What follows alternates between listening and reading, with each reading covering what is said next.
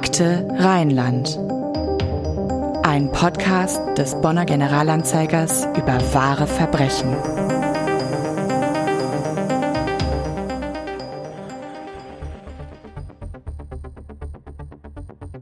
Es ist der 2. April 2017, kurz nach Mitternacht. Anruf beim Notruf der Polizei Bonn. Eine Beamtin nimmt ab. Ein junger Mann ist am anderen Ende der Leitung. Er klingt verängstigt, flüstert Hallo, meine Freundin wird gerade vergewaltigt und zwar in der Siegaue unter einer Brücke. Die Polizistin fragt nach. Was? Und da geht jemand ihre Freundin an oder wie? Im Hintergrund wimmert eine Frau, auch eine andere Männerstimme ist zu hören. Der Anrufer spricht weiter, panisch. Er, er hat eine Machete. Die Beamtin antwortet, Sie wollen mich nicht verarschen, oder? Nein, beteuert der Anrufer. Nein, der Angreifer habe eine Machete. Hm, macht die Polizistin. Er habe Todesangst, sagt der junge Mann, der Angreifer könne seine Freundin umbringen. Die Beamtin fragt ihn nach seinem Namen, sagt dann, sie werde die Kollegen schicken und verabschiedet sich mit Danke, tschö, dann legt sie auf. Hallo und herzlich willkommen bei Akte Rheinland, dem Crime-Podcast des Generalanzeigers. Wir sprechen hier an jedem zweiten Donnerstag über wahre Verbrechen aus Bonn und der Region. Ja, hallo zusammen. Mein Name ist Andreas Deik. Ich bin Anna-Maria Bekes. Und wir haben natürlich auch wieder einen Gast zu uns eingeladen, mit dem wir heute über ein Verbrechen sprechen wollen, das nicht nur Bonn, wo es ja stattfand, erschüttert hat, sondern das auch deutschlandweit für Entsetzen gesorgt hat. Und das eine lange Nachgeschichte hatte, die erst vor wenigen Wochen zu Ende gegangen ist. Wir sprechen heute über die Vergewaltigung in der Bonner Siegaue über die zwei Prozesse, in denen dieses Verbrechen verhandelt wurde und über einen weiteren Prozess in diesem Jahr, 2021. Und bei diesem Prozess war unser heutiger Gast, unser Volontär Fabian Schäfer. Herzlich willkommen. Fabian, du hast kürzlich für uns einen Prozess besucht, bei dem es um Brandstiftung ging. Wenn wir soweit vorgreifen können, ganz kurz, was hat das denn mit dem eigentlichen Fall zu tun, über den wir heute sprechen wollen? Ja, der Vergewaltiger wurde damals rechtmäßig verurteilt. Er war im Gefängnis in der JVA in Köln. Dort soll er dann in seiner Zelle ein Feuer gelegt haben. Und genau wegen dieser schweren Brandstiftung stand er eben vor kurzem vor dem Kölner Landgericht. Wir werden auf diesen Prozess, den vorerst letzten Akt in dieser Geschichte, noch genauer zu sprechen kommen. Zunächst aber soll es um den ursprünglichen Fall gehen. Und der hat sich am 2. April 2017 um kurz nach Mitternacht in der Nacht auf einen Sonntag ereignet. Fabian, du hast dich ja im Zuge deiner Berichterstattung nochmal genau mit dem Fall beschäftigt und dich eingelesen. Kannst du schildern, was damals passiert ist? Genau, das Opfer ist eine damals 23-jährige Frau gewesen. Die hatte mit ihrem Freund, der drei Jahre älter war, am Samstag unterhalb der nach Niederkassel führenden Landstraße 269 in Sichtweite zur Siegfähre ein Zelt aufgeschlagen. Die haben da gezeltet. Am späten Abend so gegen halb eins hatte sich laut Polizeibericht ein unbekannter Mann genähert und das Paar attackiert. Mit einem größeren Messer in der Hand bedrohte der mutmaßliche Täter die beiden jungen Leute massiv und forderte die 23-Jährige auf, das Zelt zu verlassen. Dort zwang er die junge Frau dann zum Geschlechtsverkehr. Die Polizei, die in ersten Meldungen noch von einem Sexualdelikt gesprochen hatte, teilte am Nachmittag mit, es habe sich um eine Vergewaltigung gehandelt.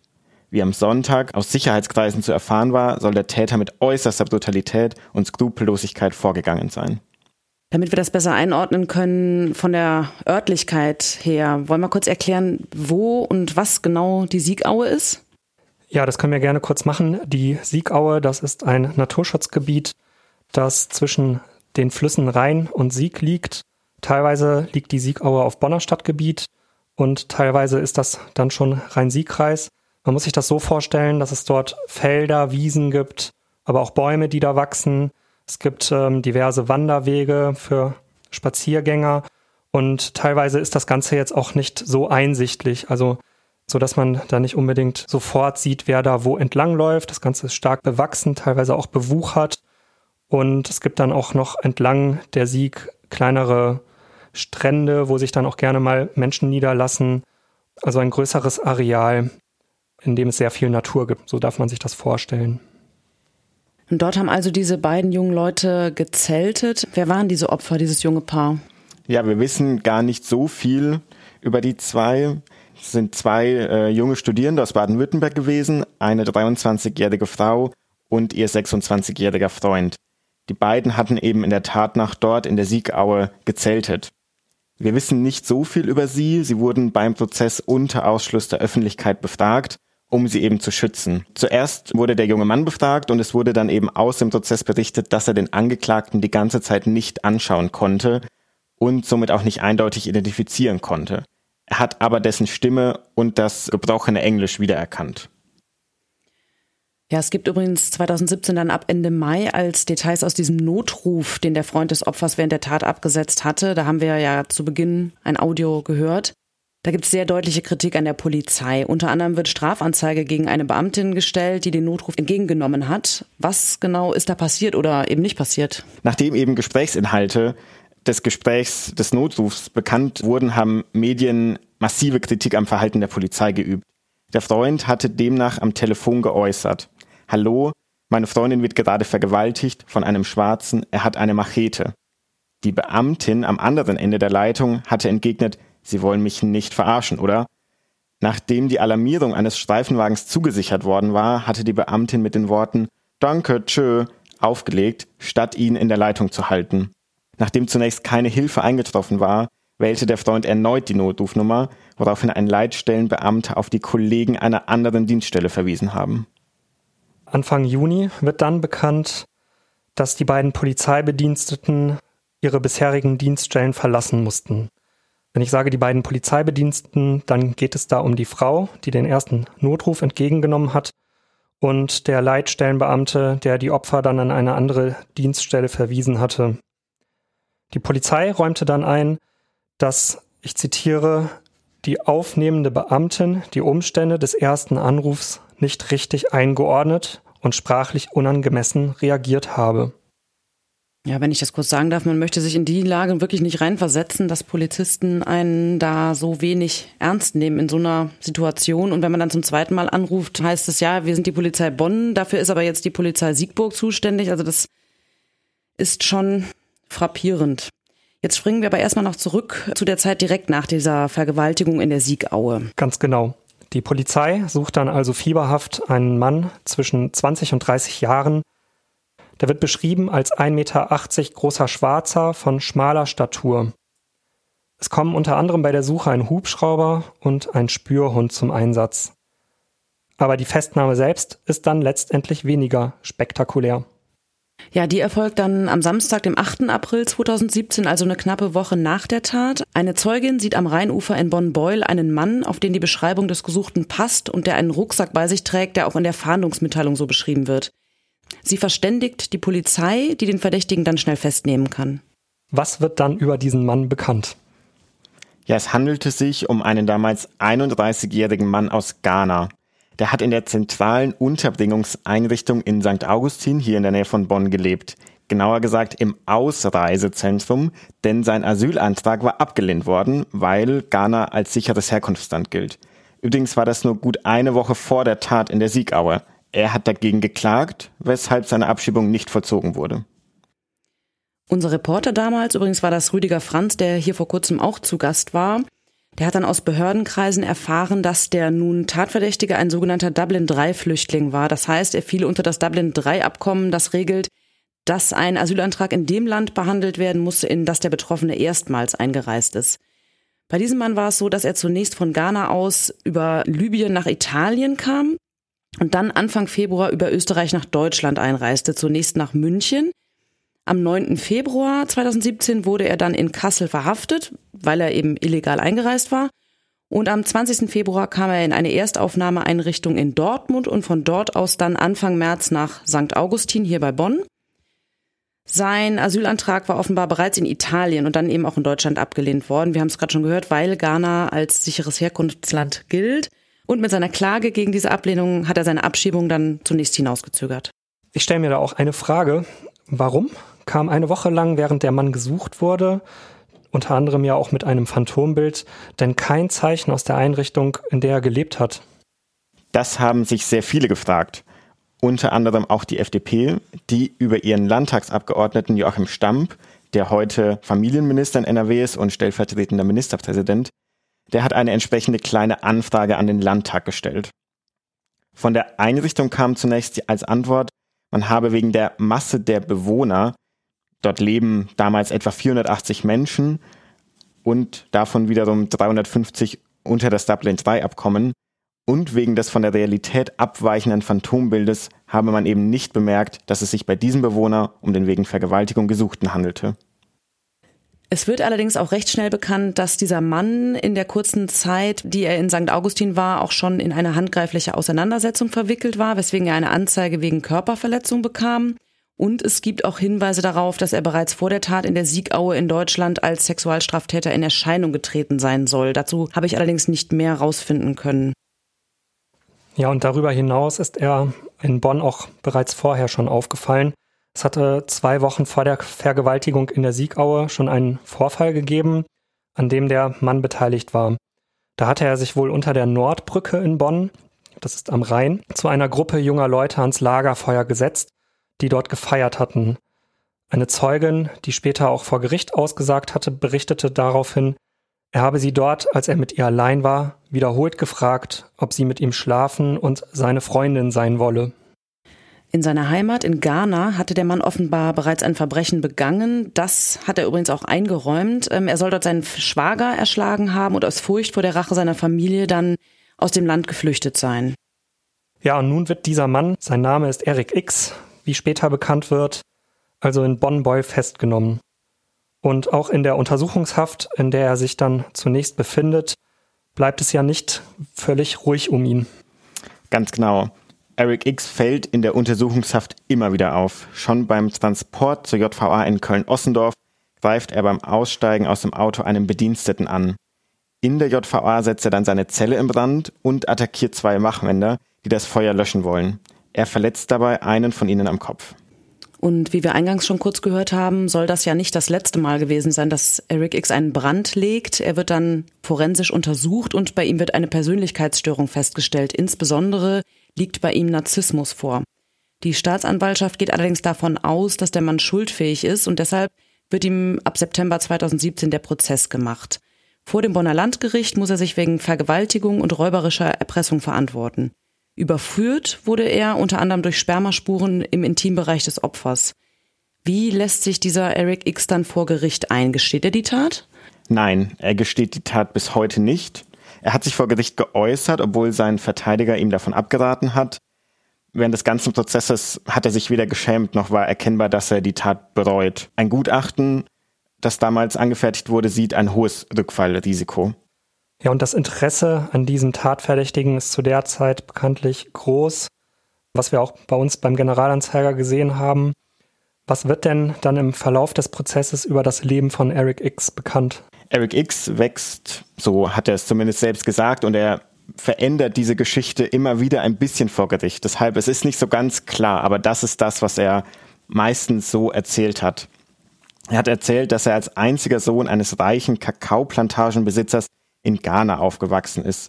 Der Vater ist dort so etwas wie ein, ein lokaler König oder Häuptling. Die Stellung ist vielleicht mit sowas wie einem Oberbürgermeister hier vergleichbar.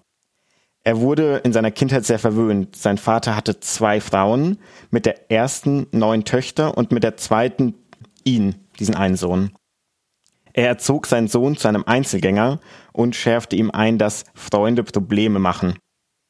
Als sein Vater starb, war seine Mutter, die bis dahin bevorzugt behandelt worden war, einer Konfrontation mit der anderen Frau und deren Familie ausgesetzt. Da ging es auch um Erbstreitigkeiten. Im Zuge dieser Auseinandersetzung kam es eben auch dazu, dass Eric X seinen Schwager getötet hat. Dieses Verbrechen räumt er übrigens ein und sagt aber, das sei im Affekt und ohne Mordabsicht passiert.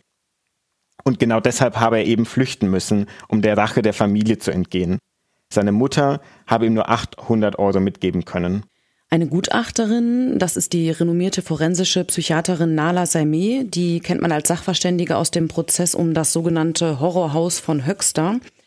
Die hat später lange mit Eric X gesprochen und sie kommt zu dem Ergebnis, dass diese Flucht aus Ghana bei ihm zur Demaskierung geführt habe. Was meint sie damit? Nala Saimeh beurteilt Eric X als egozentrisch, narzisstisch und auf das eigene Überleben bedacht.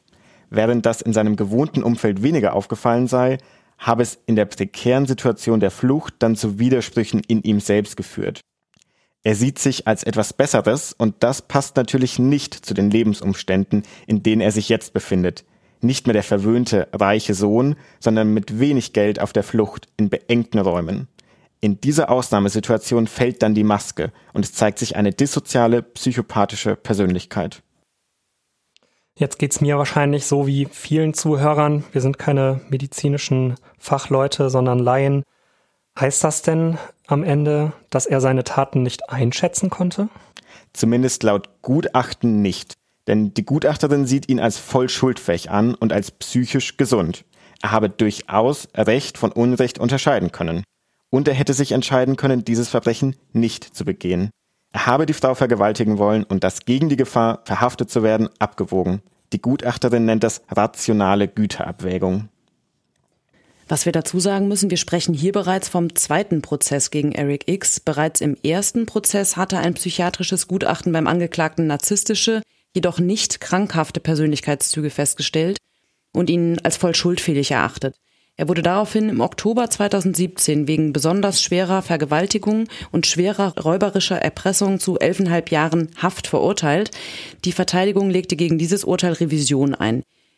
Im Februar 2018 legte er dann das ist heute erwiesen, selbst einen Brand in seiner Zelle und wurde dabei schwer verletzt. Ja, und dann gibt es einen zweiten Prozess. Warum? Es war ja Revision eingelegt worden. Und am 11. April 2018 bestätigt der Bundesgerichtshof den Schuldspruch des Bonner Landgerichts, hebt aber die damit verbundene Haftstrafe auf. Das Gericht habe, laut Bundesgerichtshof, eben nicht rechtsfehlerfrei festgestellt, dass der Verurteilte uneingeschränkt schuldfähig sei. Deshalb musste nun eine andere Strafkammer am Bonner Landgericht erneut prüfen, ob Eric X möglicherweise vermindert schuldfähig ist und das Strafmaß festlegen. Diese Entwicklung, also dass es einen zweiten Prozess gibt und vor allem, dass diese Haftstrafe aufgehoben wird, das hat dann übrigens einen Sturm der Entrüstung ausgelöst. Auch in unseren Kommentarspalten. Andreas, das hast du in der Online-Redaktion ja hautnah mitbekommen. Vielleicht kannst du dazu kurz was sagen. Ja, das stimmt dass wir da sehr, sehr viele Reaktionen bekommen haben. Und vorweg muss ich sagen, dass das natürlich immer bei solchen Fällen erstmal verständlich ist, dass Menschen dort ihre Emotionen äußern und dass ein solcher Fall auch aufwühlt. Was außergewöhnlich für uns war, war dann aber doch die Flut rassistischer Hasskommentare, die wir dort in den Kommentarspalten wahrgenommen haben und wo wir dann moderieren und eingreifen mussten als Online-Redaktion. Das war für uns durchaus auch ein bemerkenswerter Vorgang, weil man bei, ich will jetzt mal sagen, ähnlich gearteten Vorfällen und auch Vergewaltigungen solche Reaktionen für gewöhnlich nicht hat. Wir haben gesehen, dass diese Hasskommentare sich da auch ganz klar auf die Hautfarbe und auf die Herkunft des Verdächtigen bezogen haben. Ja, wie geht dann der zweite Prozess aus? Tatsächlich fällt die neue Haftstrafe etwas geringer aus. Am 4. Oktober 2018 wird Eric X zu einer Freiheitsstrafe von zehn Jahren verurteilt. Vorher waren es ja elfeinhalb gewesen. Und der Verteidiger des Angeklagten kündigt an, auch dieses Urteil anfechten zu wollen, da es ihm nicht wasserdicht erscheint. Fabian, du hast ja Kontakt mit dem Anwalt von Eric X. Kannst du erklären, wie da die weitere Entwicklung war? Der Anwalt hat erneut Revision eingelegt, die wurde aber zurückgewiesen. Also wurde das Urteil gegen Eric X rechtskräftig im März 2019. Du hattest ja in anderer Sache Kontakt zu dem Anwalt, nämlich weil Eric X wegen der Brandstiftung in seiner Zelle in diesem Jahr erneut vor Gericht stand. Wieso hat es eigentlich so lange gedauert, bis dieser Prozess stattfinden konnte? Der Brand selbst war ja im Februar 2018 bereits. Eigentlich sollte der Prozess im März 2020, also letztes Jahr, stattfinden. Das wären aber immer noch über zwei Jahre nach der vermeintlichen Tat. Das hat so lange gedauert, weil Eric X schwer verletzt wurde. Er lag im Koma, seine Haut war völlig verbrannt. 21 Prozent seiner Haut waren verbrannt. Er musste sich mehreren Hauttransplantationen unterziehen. Wegen Narbenspannungen kann er bis heute nur humpeln.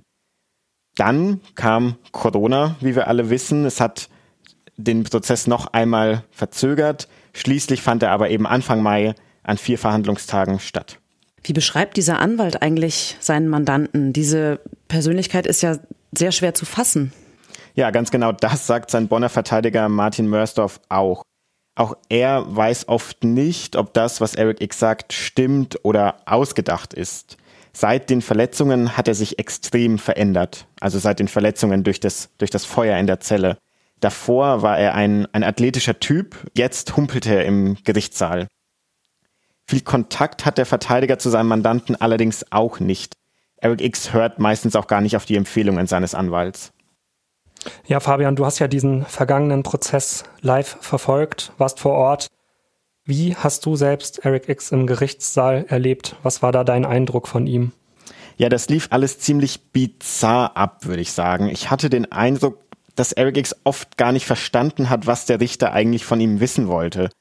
Auf die Fragen ist er nicht wirklich eingegangen, hat viel außenrum erzählt, was eigentlich das Gericht gar nicht wissen wollte. Dann ein ganz, ganz eigenartiger Moment holt sein Übersetzer, weil Eric X ihn darum gebeten hat, plötzlich einen Zettel aus dessen Hosentasche. Er selbst trägt ja Handschellen im Gerichtssaal und konnte das nicht machen. Also holt dieser Übersetzer einen Zettel aus der Hosentasche und gibt ihn ja dem Richter auf der auf der Richterbank und Eric X sagt, der Richter soll diesen Zettel lesen. Darauf sind aber nur Musiktitel von Lady Gaga oder Miley Cyrus. Der Richter guckt dann etwas verwirrt und Eric X sagt eben, das Gericht soll die Musik herunterladen, sagt der Angeklagte. So würde man ihn kennenlernen und dann eben Zitat, alle Superstars träumen davon, mein Gesicht zu sehen. Und der Richter, ja, war verwirrt erst, meinte dann aber recht trocken, dass das jetzt den Fall aber auch nicht weiterbringe. Ja, das klingt in der Tat ziemlich bizarr. Hattest du denn den Eindruck, dass das, was Eric X da von sich gegeben hat, also wie er sich gegeben hat, dass das authentisch war? Oder hattest du den Eindruck, dass er da in einer gewissen Weise eine Rolle gespielt hat für die Öffentlichkeit? Ich kann das ganz schwer einschätzen. Und auch, auch sein Verteidiger kann das ganz schwer einschätzen. Auch der sagt, er weiß nicht, ist das, ist das nur eine Rolle, die er spielt, um irgendwie vor dem Gericht ein bisschen verwirrt rüberzukommen? Meint er das ernst? Wo kommt das alles her? Was soll das? Also das ist alles, ja, sehr unklar, sehr verwirrend, sehr komisch. Ja, das fragt man sich in der Tat. Das Landgericht Köln, denn in Köln hatte Eric X ja das Feuer in der Zelle der JVA gelegt, das verurteilt den Angeklagten jetzt am 14. Mai 2021. Er muss wegen der ihm nachgewiesenen Brandstiftung zusätzliche zehn Monate zu den zehn Jahren, die er bereits hat, in Haft bleiben. Das Gericht sieht es als erwiesen an, dass er das Feuer vorsätzlich gelegt hat und auch hier wird er als voll schuldfähig angesehen. Richter Benjamin Röllenbeck bleibt allerdings deutlich unter der eigentlich für schwere Brandstiftung angemessenen Strafe von drei Jahren Haft. Er sieht mildernde Umstände, denn der Angeklagte ist ja eindeutig der, Zitat, eigentlich Leidtragende der Tat, so der Richter. Durch die eben sehr, sehr schweren Verletzungen, die er da bei dem Brand erlitten hat. Er sieht bei Eric X impulsives, aggressives und mitleidloses Verhalten. Den Brand seiner Matratze in Zelle 108 der JVA habe er bewusst inszeniert und den Notrufknopf auch erst dann gedrückt, als Gefahr für sein eigenes Leben bestand. Auch gegen dieses Urteil ist eine Revision ja möglich. Fabian, wird denn erwartet, dass Eric X Anwalt erneut Revision einlegen wird? Ja, der Verteidiger hat bereits Revision eingelegt. Dafür ist nämlich nur eine Woche Zeit nach der Urteilsverkündung. Jetzt will der Anwalt Martin Mörsdorf aber erstmal auf das schriftliche Urteil warten. Dafür hat das Gericht mehrere Wochen Zeit. Erst dann kann der Anwalt entscheiden, ob es Punkte in dieser Urteilsbegründung gibt, die er angreifen könnte. Er zweifelt nämlich daran, dass Eric X den Brand vorsätzlich gelegt hat. Aber, das hat der Verteidiger mir gegenüber betont, könne sein Mandant mit dem Urteil an sich zufrieden sein. Wahrscheinlich wird er nämlich sowieso nach der Hälfte der Haftstrafe abgeschoben. Zuerst nach Italien, dann nach Ghana. Das wäre eben im nächsten Jahr schon soweit. Warum will er dann trotzdem Revision einlegen? Da geht es, so hat er es mir erklärt, auch um den anwaltlichen Selbstschutz. Es gebe immer Anwälte, die Urteile prüfen, um Kollegen zu schaden. Wenn er also keine Revision einlegt, obwohl es dafür gute Gründe gäbe, könnte ihm selbst das schaden. Was mir bei dem Ganzen jetzt noch nicht ganz klar wird, ist, welche Motivation hatte Eric X, dieses Feuer in seiner Zelle zu legen? Ja, ganz genau wissen wir das natürlich nicht, aber vor Gericht hat er gesagt, er wollte nur ein kleines Feuer machen, ein Papier anzünden, um dann in eine andere Zelle zu kommen. Denn genau das hatte er einige Zeit lang vorher schon mal gemacht. Da hat er auch ein, ein bisschen Papier angezündet und deshalb kam er dann eben in eine andere Zelle. Und genau das, hat er zumindest vor Gericht gesagt, war wieder seine Motivation. Und dieses Feuer hat sich dann aber eben, ja, verselbstständigt und hat eben die ganze Matratze angezündet. Vor Gericht wurden auch Aufnahmen aus der Zelle gezeigt, Videoaufnahmen, wo Eric X aber erst die, die Kamera verdeckt, verhängt, ja, mit einem Tuch oder sowas oder mit einer Zeitung. Aber man sieht eben, irgendwann fällt diese Zeitung von der Kamera ab und man sieht eben wieder, wie es extrem schnell diese, diese Zelle im Brand gerät und wo eben erst ein kleines Feuer entsteht, das aber wirklich rasend schnell sich entwickelt und ja, die ganze Matratze im Brand äh, ist.